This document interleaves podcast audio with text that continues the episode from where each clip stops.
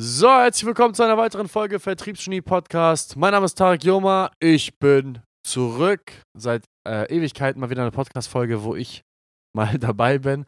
Ähm, das heutige Thema ist Amor Fati, die Liebe des Schicksals.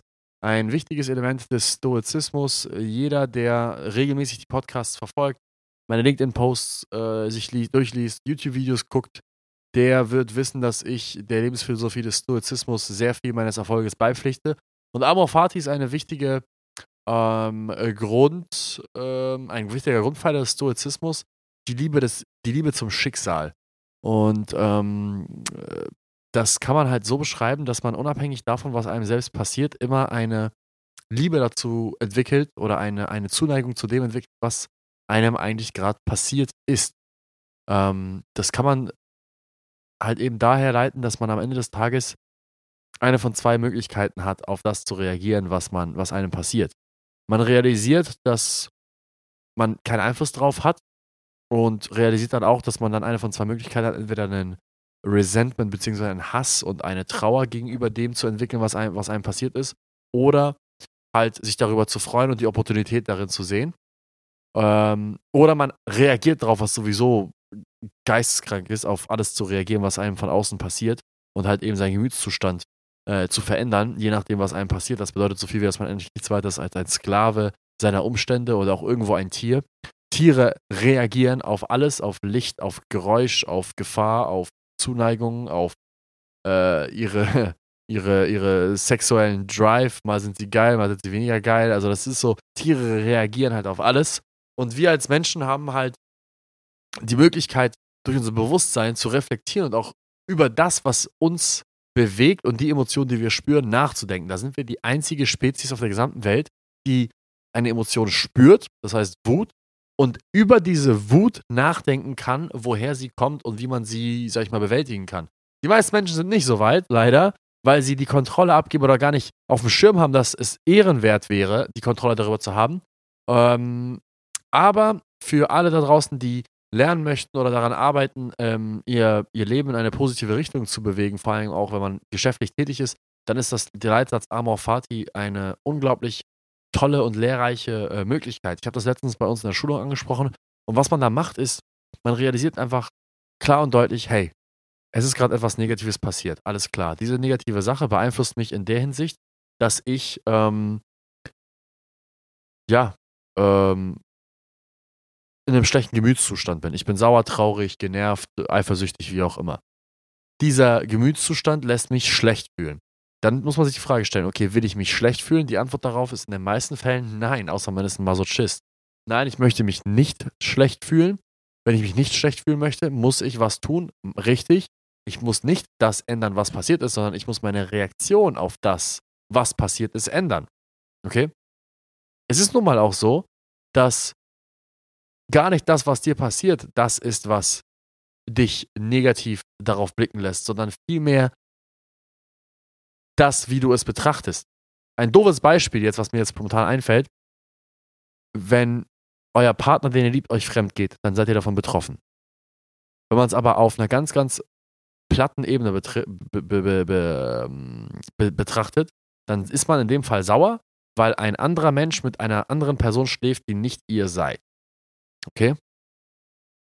Wenn eine fremde Person mit einer anderen Person schläft, die euch auch fremd ist, dann ist euch das ja egal. Der Grund, warum ihr sauer und eifersüchtig und verletzt seid, ist, weil eure Betrachtung dieses Menschen anders ist als die Betrachtung eines x-beliebigen fremden Menschen. Könnt ihr mir folgen? Also nochmal, um dieses Beispiel nochmal anzuführen. Wenn meinetwegen Person XY, nehmen wir mal Paul, ich kenne Paul nicht. Paul schläft mit Marie und ich kenne Paul, weder, weder Paul kenne ich noch Marie schläft, äh, noch, noch Marie kenne ich. Und Paul und Marie schlafen miteinander. Das geht mir so hart am Arsch vorbei, das glaubt ihr gar nicht, ich nehme es gar nicht wahr. Wenn aber meine Freundin mit einem Fremden oder irgendwem schläft, dann gehe ich da an die Decke und bin bereit, alles in der Luft zu zerpflücken. Und was sagt uns das? Dass nicht der Umstand, beziehungsweise nicht die, die, die Aktion, dass zwei Menschen miteinander geschlafen haben, das ist, was mich verletzt, sondern meine Betrachtung dessen, wer es getan hat. Also meine Betrachtung von dem, was passiert ist, beeinflusst meinen Gemütszustand. Was natürlich nachvollziehbar ist, Aber das ist einfach nur so ein, so ein Beispiel, es ist einfach nur ein Beispiel für euch, dass ihr realisieren müsst, nicht das, was passiert, ist das, was dich nervt, sondern die Art und Weise, wie du das siehst, was passiert ist. Und jetzt sagt man, ja, Tarek, aber das ist ja eine Gesetzmäßigkeit, das ist ja eine blöde Sache. Jetzt, wie soll ich denn jetzt aus etwas, was negativ ist, was Positives ziehen? Wir hatten einen Mitarbeiter jetzt hier, ich werde jetzt keinen Namen nennen, der hat mich gefragt, Tarek, was, wie soll ich etwas Positives ziehen aus der folgenden Situation? Ich hatte, ich hatte eine Situation, wo ähm, meine Oma ähm, gestorben ist. Ich wollte eigentlich sie schon vor Ewigkeiten besuchen. Aber da, da, da konnte ich nicht, weil ich war bei der Bundeswehr und ich wollte mich nicht, ich wollte mich nicht krank schreiben, obwohl mir das alle geraten haben. Ich habe den ehrlichen Weg gewählt. Ich habe mir Urlaub genommen, gewartet, bis ich Urlaub hatte und an dem Tag, wo ich eigentlich losfliegen wollte, ist sie verstorben. Und ich habe sie seitdem irgendwie nur einmal in fünf Jahren gesehen. Ja, scheiß Situation. Natürlich kann man da sauer sein. Warum verstirbt sie gerade heute? Warum sind die Leute, meine Vorgesetzten, solche Wichser, obwohl die wissen, dass meine Oma am Sterben ist? Wieso geben sie mir erst dann Urlaub? Wieso habe ich das große Pech, dass genau an dem Tag das so und so passiert? Aber am Ende des Tages habe ich zu ihm gesagt, hör mal zu, das sollte dir eher eine Lehre sein. Weil ich habe ihn gefragt, okay, wie oft hast du denn deine Oma so gesehen? Wie alt war deine Oma? Hat er gesagt, irgendwie Ende 70, alles klar, 78. Das heißt, dir ist klar, dass sie in den nächsten zehn Jahren spätestens stirbt. Ja, ja, das war mir klar. Okay, gut. Das heißt, die Wahrscheinlichkeit wird immer höher. Je älter man wird, ist die Wahrscheinlichkeit so höher. Es ist immer höher, dass man stirbt. Ja, weiß ich. Alles klar. Wie oft hast du deine Oma in den letzten zehn Jahren, wo sie gelebt hat, gesehen? Ja, alle fünf Jahre einmal. Warum? Ja, weil sie in Brasilien wohnt. Okay, nachvollziehbar. Fakt ist jedoch, dass du deine Oma in zehn Jahren zweimal besucht hast. Das heißt, selbst wenn deine Oma noch fünf weitere Jahre gelebt hätte, hättest du sie nur ein einziges Mal besucht. Das heißt, Lange Rede, kurzer Sinn, sollst diese, diese, diese, diese Sache, die dir passiert ist, dass du nicht vorher sie besuchen konntest, als etwas Positives sehen. Weil hättest du sie nochmal getroffen, bevor sie gestorben ist, und wäre sie ein paar Tage nach deinem Besuch gestorben, dann hättest du kein schlechtes Gefühl, hättest du kein Schuldgefühl entwickelt, welches dir diese Lehre mitgeben wollte. Nämlich die Lehre, dass du die liebsten Menschen in deinem Leben schätzen solltest, solange sie noch am Leben sind. Und dich verdammt nochmal am Riemen reißen solltest und diese Leute öfter besuchen solltest, Leute öfter anrufen solltest, Leuten öfter diese diese Aufmerksamkeit ihnen schenken, die sie eigentlich auch verdienen. Jetzt stell dir mal vor, du hättest diese Lehre nicht mitbekommen, dass deine Oma verstorben ist, obwohl du sie nur einmal alle fünf Jahre besucht hast. Stell dir vor, du hättest sie besucht und du hättest diese Lehre nicht mitbekommen. Und das wäre dir bei deinen Eltern passiert. Was, wie hättest du dich denn gefühlt, wenn du bei deinen Eltern dasselbe verkackt hättest? Ja, deutlich schlechter. Sag ich, ja, siehst du?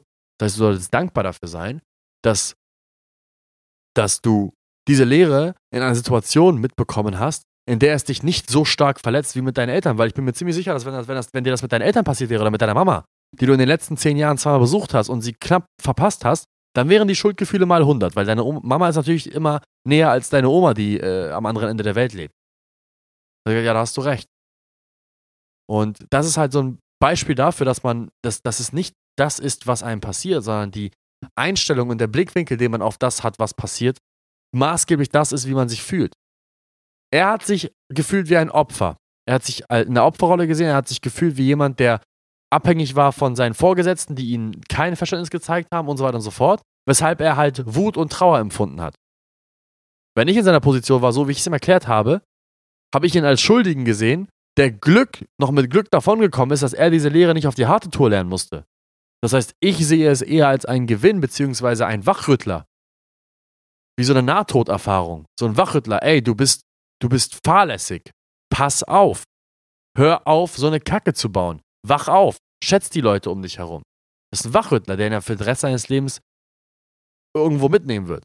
Und jetzt mein, ich meine, am Ende des Tages, wir haben es jetzt gerade bezogen auf seine Eltern, wenn er diese Lehre nicht gelernt hätte, dann wäre das etwas, was er seinen eigenen Kindern nicht beigebracht hätte. Und wenn er es seinen eigenen Kindern nicht beigebracht hätte, dann wäre er derjenige, der den Schmerz erleben muss, dass seine, El seine Kinder ihn nicht mal mehr besuchen im Alter. Weil er ganz genau weiß, was für ein Riesenschmerz das ist, wenn man seine Leute nicht besucht, wird er das seinen Kindern beibringen und wird dafür sorgen, dass er wenigstens besucht wird, wenn er alt ist. Von seinen Kindern und von seinen Enkelkindern. Und ich glaube, noch ein größerer Schmerz, als seine eigenen Eltern nicht zu besuchen und dass die halt versterben kurzfristig, ist, wenn man von seinem eigenen Fleisch und Blut nicht mehr besucht wird. Weil dann spürt man es Tag für Tag. Nicht nur einmal, dass man einfach vergessen worden ist, sondern man spürt für Tag für Tag, wie es ist, vergessen zu werden von den Leuten, die, die, die, die eigentlich dir den größten Dank zu schulden haben. Deswegen hat er auf vielen Ebenen eine Lehre fürs Leben mitgenommen und hat einen sehr, sehr geringen Preis bezahlt. Anstatt sich darüber abzufacken, dass seine Vorgesetzten Arschlöcher sind und wie unfair das Schicksal ist, hat er eine Lehre bekommen und sie mit einem sehr geringen Preis bezahlt, meiner Meinung nach. Das ist Amor Fati. In diesem Sinne, ich hoffe, das hat euch gefallen. Ich finde, das ist ein sehr spannendes Thema. Es ist, begleitet mich mein ganzes Leben lang. Und es ist auch eine, eine Lebensphilosophie, die super viel Anwendung findet im Geschäftlichen. Wenn ihr da draußen jemand seid, der ein Team führt, dann ist das eine der Sachen, die ihr sofort lernen müsst. Und wenn ihr, wenn ihr Führungskräfte ausbilden wollt, die autonom arbeiten und die euch nicht jeden Tag auf den Sack gehen, dann ist das eine Riesenlehre, die ihr weitergeben könnt. Aber denkt an eine Sache, alle da draußen, die Führungskräfte sind oder Geschäftsführer oder was auch immer. Ihr könnt nur eine Sache weitergeben, wenn ihr sie auch vorlebt. Das heißt, wenn ihr äh, diese tollen Lehren, die ihr hier im Podcast gehört habt von Tarek, weitergeben wollt, aber selbst nicht in der Lage seid, euren eigene, eure eigene innere Bitch zu bekämpfen und rational über die Dinge nachzudenken, sondern einfach immer anfängt, euch in die Opferposition zu bringen, dann seid ihr ein Heuchler und dann habt ihr es auch nicht verdient, Menschen zu führen. Deswegen achtet immer darauf, dass ihr das erste positive Beispiel seid für, für ethisch, korrektes, ethisch und moralisch korrektes Verhalten. Und dann könnt ihr es auch von anderen fordern. In diesem Sinne, wir haben jetzt einen YouTube-Kanal. Der geht gerade tatsächlich durch die Decke. Wir kriegen unglaublich cooles Feedback. Ähm, auch schon Kunden, die sich einfach gemeldet haben, gesagt haben, das ist mega und ich will jetzt mit euch arbeiten. Guckt euch unsere YouTube-Videos an. Da sind extrem wertvolle Schulungen, teilweise Ausschnitte aus Live-Schulungen, die wir für unsere Kunden geben. Das sind, das sind Inhalte, für die Kunden mehrere 10 oder teilweise 100.000 Euro im Jahr bezahlen, die, ihr, die wir dort teilweise umsonst zur Verfügung stellen. Deswegen guckt euch das an. Abonniert uns. Unser Instagram, äh, unser YouTube-Account heißt Sales Hacks Consulting. Abonniert uns und gebt uns einen Daumen hoch. Ähm, macht das gleiche auch hier. Ich danke euch vielmals fürs Zuhören und wünsche euch eine schöne Restwoche. Bis zum nächsten Mal. Ciao, ciao.